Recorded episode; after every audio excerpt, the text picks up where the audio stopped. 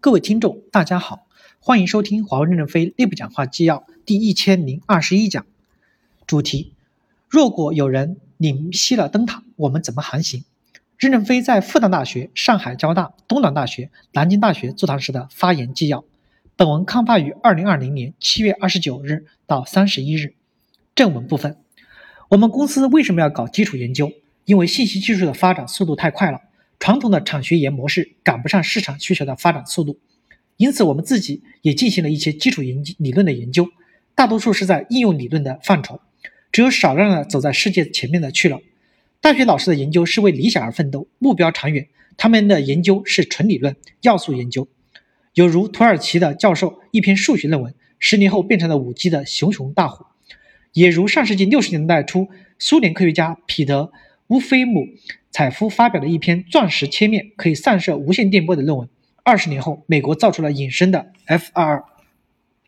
上世纪五十年代，中国科学院吴仲华教授的三元流动理论对喷气式发动机的等熵切面的计算法，奠基了今天的航空发动机的产业。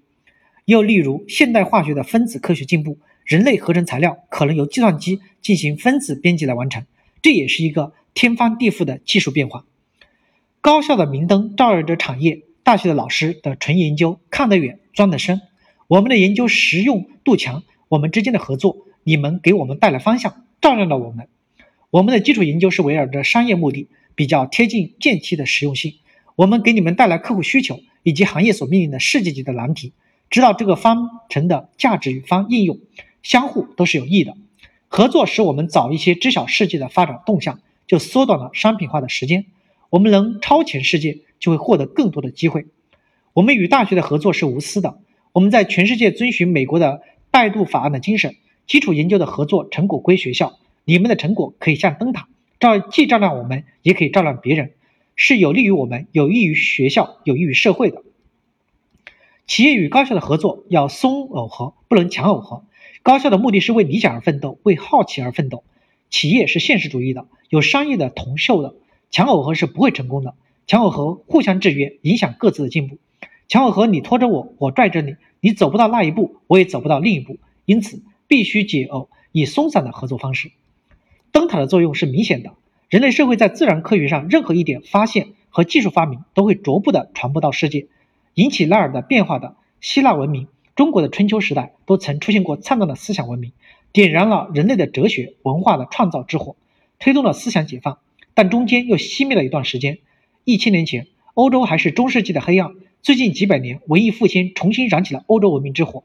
也不仅仅是火车、轮船、蒸汽机，也不仅仅是欧拉公式、拉格朗日方程、傅里叶变换，也不仅仅是莎士比亚、黑格尔、马克思，他们像灯塔一样照亮了整个世界。叶卡捷琳娜引进了欧洲的音乐、绘画和哲学，松软俄罗斯农奴社会的土壤。彼得大帝又引进了工程和建造，俄罗斯崛起了。也不仅仅是无线电，门捷列夫的元素周期表，托尔斯泰、普希金，文明之火传到美国。美国两百年前还是蛮荒之地，灯塔照亮了他们的创新。特斯拉的交流电、飞机、汽车，创新之火在美国大地上熊熊燃烧。硅谷的巴胖图在餐厅的一张纸巾上创立了仙童公司，仙童公司的分裂点燃了整个世界的半导体产业的烈火。在灯塔的照耀下，整个世界都加快了脚步。今天技术与经济的繁荣与英欧美日俄当年的技术灯塔作用是分不开的。我们要尊重这些国家，尊重做出贡献的先辈。孔子都过去两千多年了，我们还不是在尊孔吗？不管这些专利保护是否已经过期，新贤是值得尊重的。我们公司也曾想在突进无人区后做一些贡献，以回报社会对我们的引导，也想点燃五 G 这个灯塔。但刚刚擦燃火柴，美国就一个大棒打下来，把我们打昏了。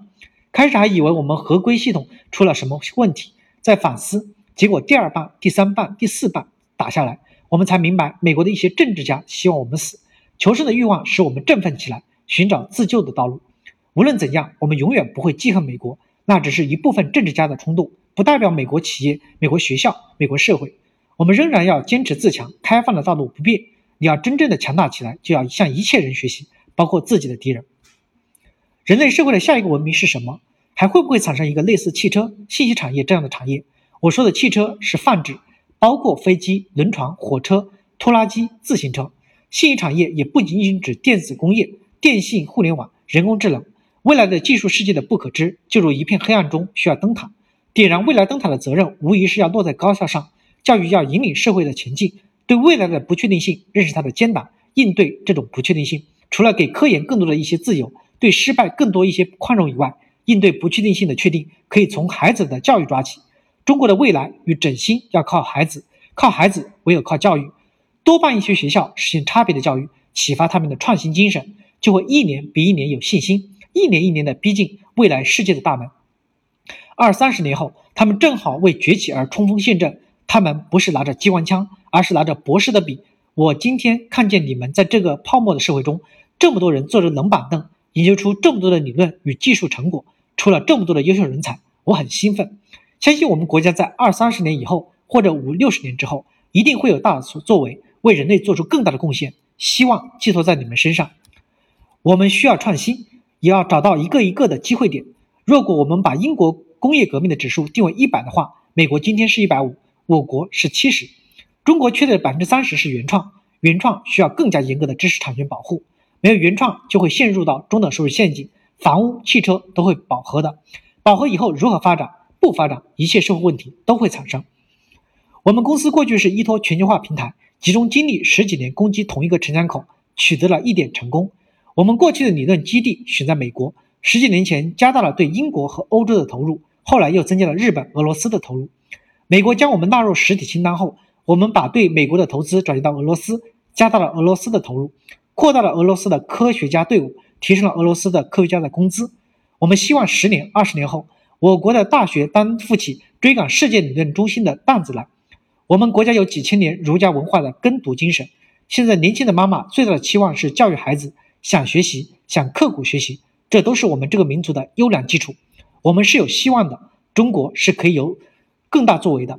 感谢大家的收听，敬请期待下一讲内容。